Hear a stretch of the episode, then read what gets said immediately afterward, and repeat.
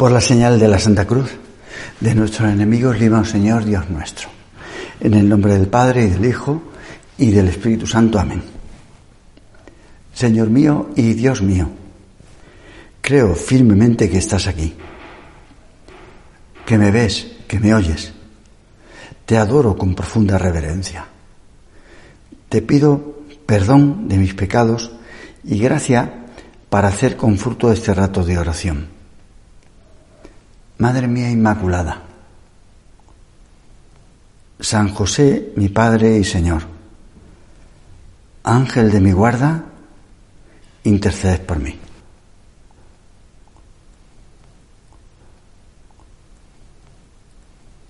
Supongo que ya estaréis comprando regalos en Amazon. ¿Qué sería de nosotros sin Amazon? Pensaba esta mañana. Regalos para el 14 de febrero. Un día para recibir regalos, también de Dios. Porque sabes que el 14 de febrero el Señor regaló a San José María la iluminación sobre las mujeres. Y otro 14 de febrero, otro regalo, sobre los sacerdotes. Las obras de Dios son siempre acabadas. Eso significa perfecto, hecho perfectamente. Y de este modo estaba completo el Opus. Por eso, el 14 de febrero es un día de acción de gracias, que si no hubiera iluminado a San José María, el Señor, tú no estarías aquí y yo tampoco. De luego los santos han parecido alejados de la realidad, un poco románticos. Una de las primeras de la obra, con total sencillez, le dijo a San José María algo así que, como que él, Padre, usted está alejado de la realidad. Como si los que estuviéramos aquí ahora mismo estuviéramos planteándonos cosas que fueran poco realistas. Porque la gente, entre comillas, normal, está por ahí, entrando, saliendo en portería, aunque hay un aforo restringido en portería, más de 14 no se permiten. Pero ya me entiendes. Parece que nosotros que venimos a hacer la oración somos unos personajes un poco románticos. El amor que han tenido los santos han sido desbordante como los árboles de los parques románticos, no como esos parques versallescos, todos mm, totalmente cortaditos. San José María decía de sí mismo que era el último romántico, porque era muy amigo de la libertad y de la iniciativa. No hay nada más ordenado, más cuadriculado que un cementerio. Cada nicho está perfectamente alineado, etiquetado, con una cajita dentro, pero muerto. La libertad es exuberante, sale por donde menos se espera. Pues así debe ser el amor, cuando es intenso. Tiene poco de civilizado, de cuadriculado, de amaestrado, sino que es impetuoso. Así lo expresa la letra de una canción a la que hace honor el título de Yo no quiero amor civilizado. Yo no quiero amor civilizado. Díselo al Señor. Yo no quiero vecinas con puchero, columpio en el jardín. Yo no quiero 14 de febrero, de lo que llama la gente 14 de febrero, ni cumpleaños feliz. Yo no quiero que compres mi champú. Yo no quiero amor civilizado, aunque no sea malo. Todas las cosas que hemos dicho. El Señor lo que nos dice, lo que quiero, muchacha de ojos tristes, es que mueras por mí. Eso sí que ya son palabras mayores. Esto puede resultar poético y romántico, pero poco realista, porque la vida dicen que es dura. El día de los enamorados, que el Señor a través de la providencia nos envía sus regalos por Amazon. La Amazonia es un lugar que hay que cuidar, porque si no se cuida, se estropea. El Señor que tengo aquí al lado siempre está junto a mí.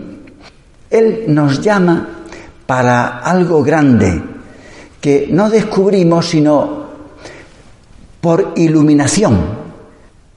Nos da luces para que la fe nuestra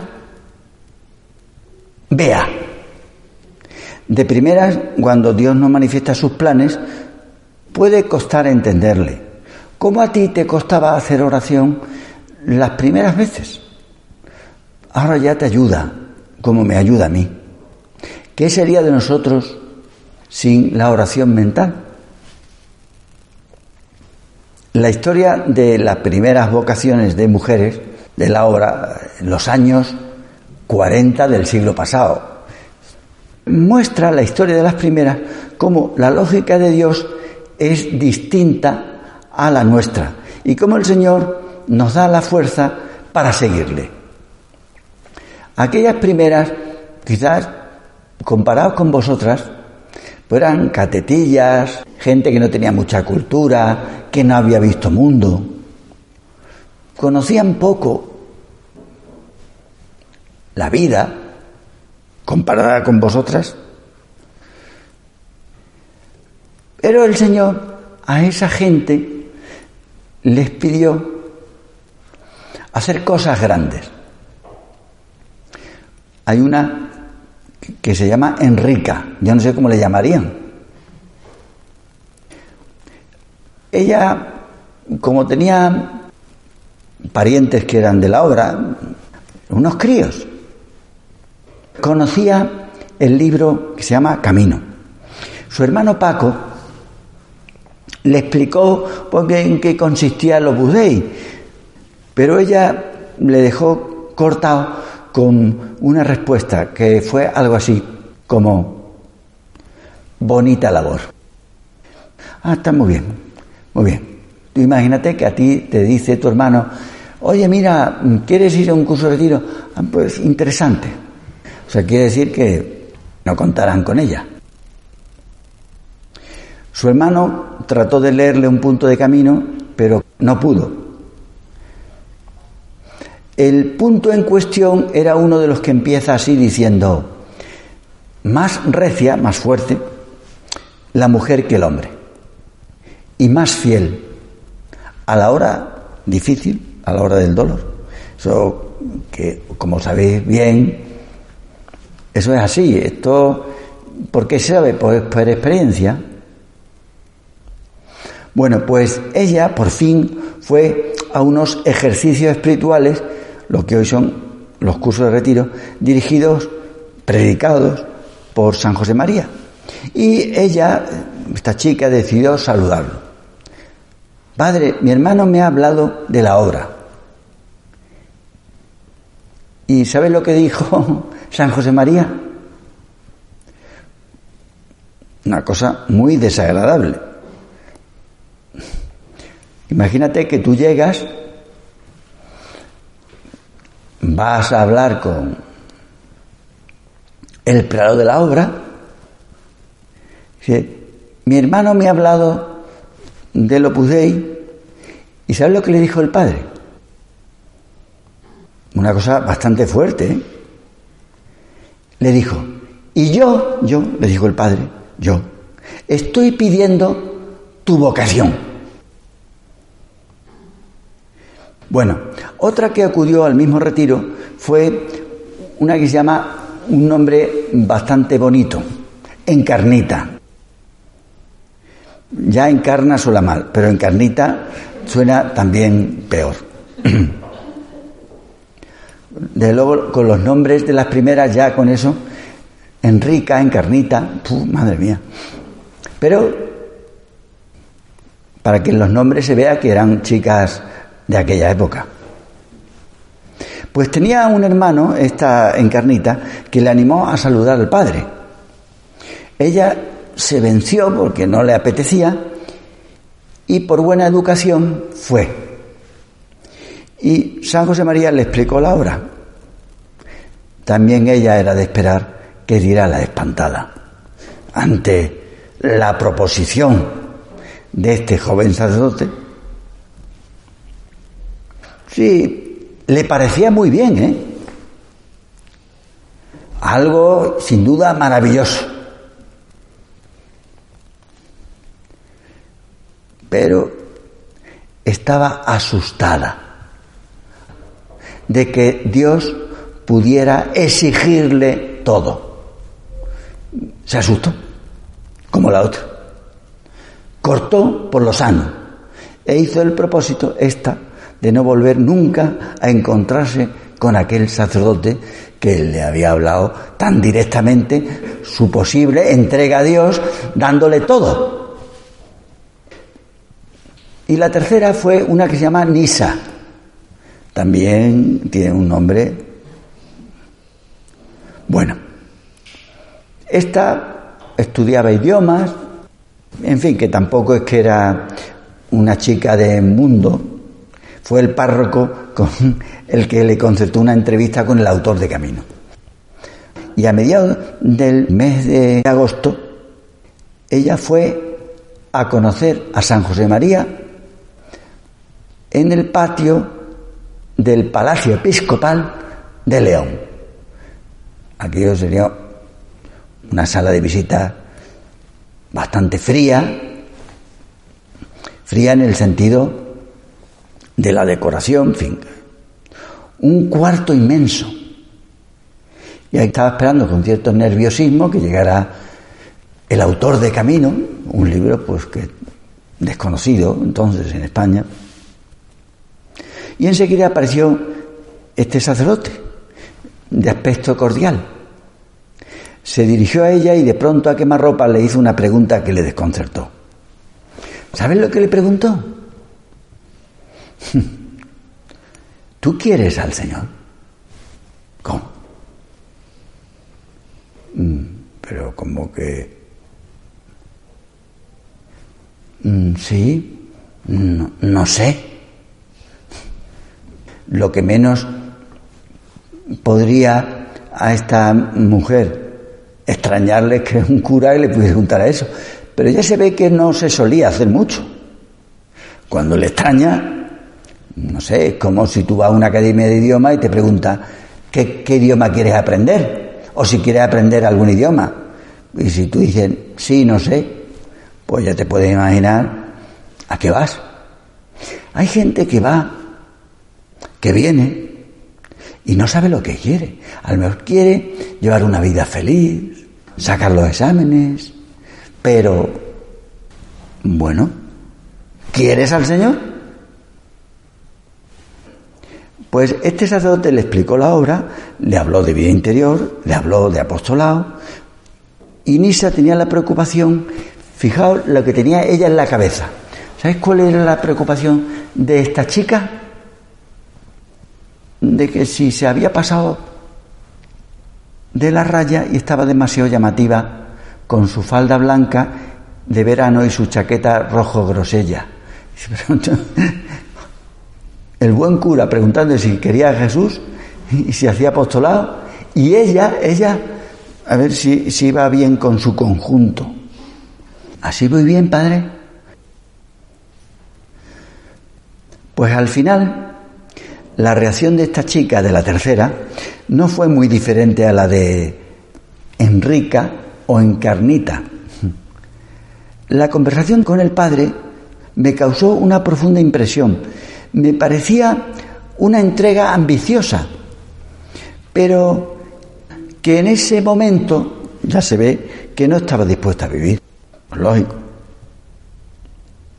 Al salir del palacio episcopal pensé, esto es una maravilla. Podría ser para mí, podría, pero no me siento con fuerzas. Ante la llamada de Dios que todos recibimos, porque Dios nos llama para una tarea profesional, como la que nos ha llamado a ti, te ha llamado para una cosa, podías haber hecho otra carrera, pero no, estás en la que estás. A veces en la vocación Dios quiere y nosotros le ponemos pegas. ¿Qué hacemos nosotros ante la oración? Pues mira, mm, duele decirlo, ¿eh? Pero desde que te propusieron a ti tener más trato con Dios, ¿qué has hecho? Pues poner pegas. Lo mismo que puse yo. es que es lo que hacemos, poner pegas, poner pegas. El Señor exige, como toda persona que quiere, que ama, que nos quiere, que nos fiemos. Hay gente que es más propicia para fiarse, pero tú fíjate de mí. Mm, bueno, pero antes haga una copia de seguridad. Yo me fío de usted, pero si me lo demuestra y se hace una copia de seguridad. Pero fíjate de mí, ¿no? Pues con el Señor hacemos eso. Queremos que continuamente él haga copias de seguridad.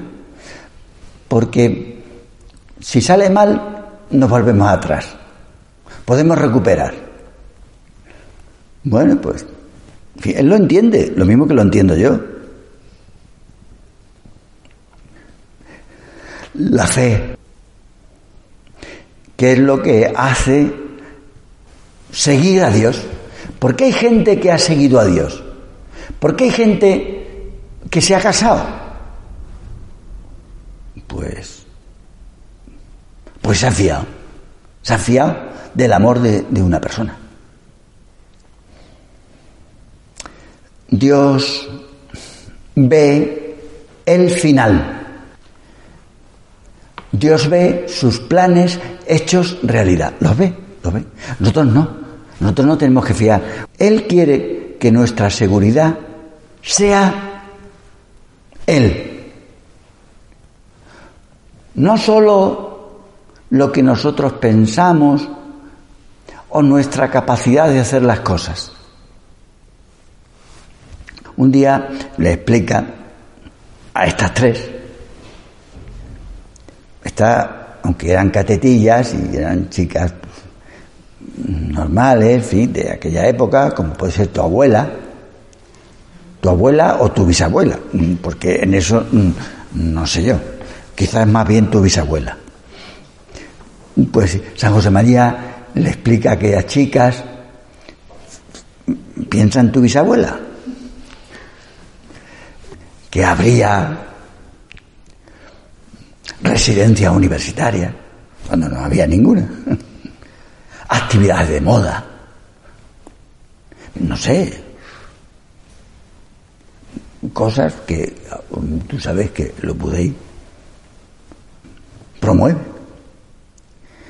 Y claro, le, explica todas estas cosas.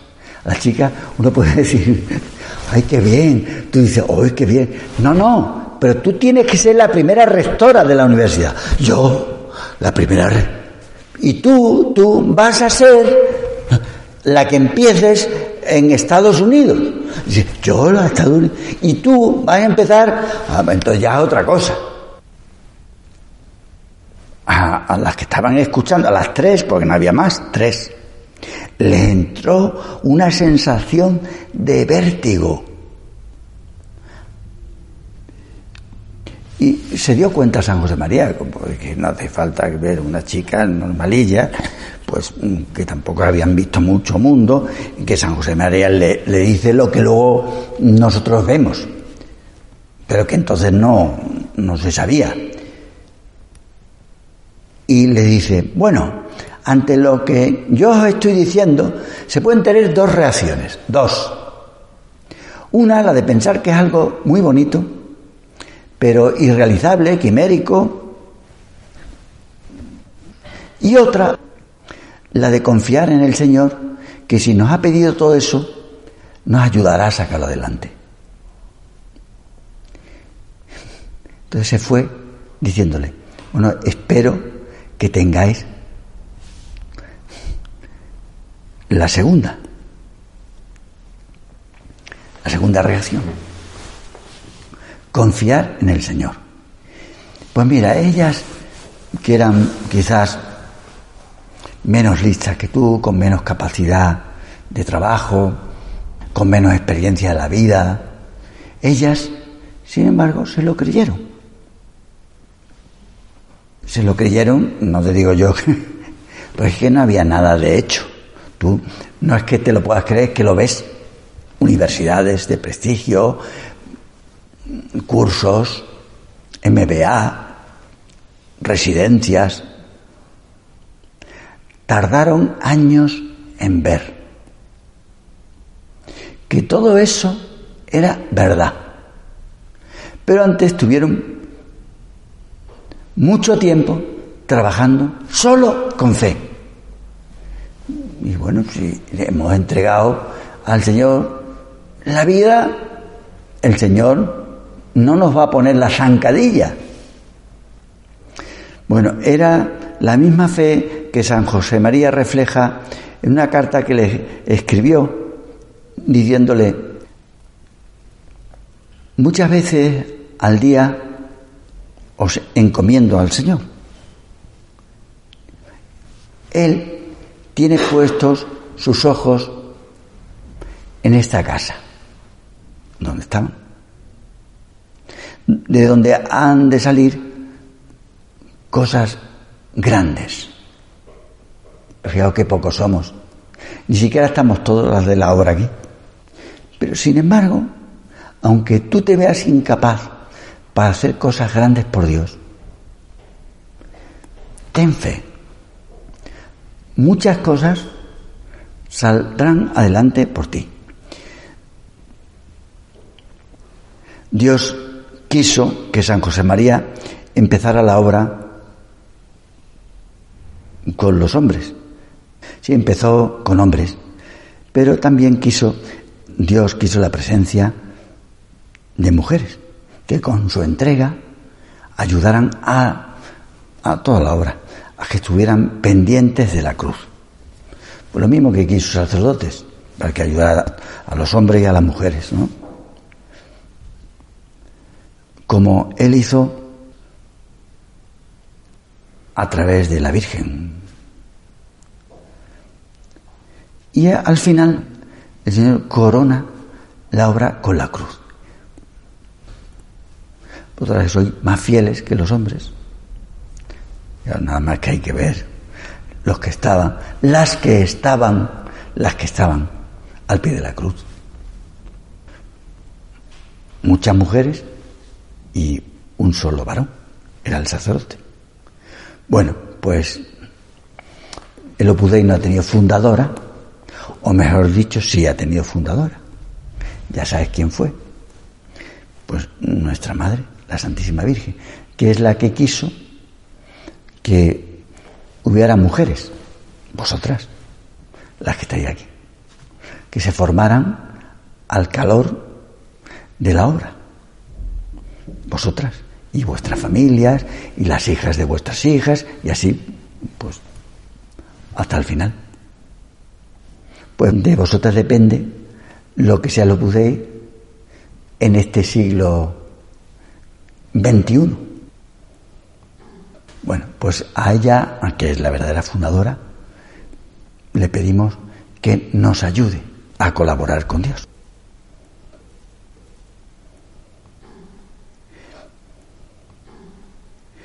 Te doy gracias, Dios mío, por los buenos propósitos, afectos e inspiraciones que me has comunicado en esta meditación. Te pido ayuda para ponerlos por obra. Madre mía Inmaculada, San José, mi Padre y Señor, Ángel de mi guarda, intercedes por mí.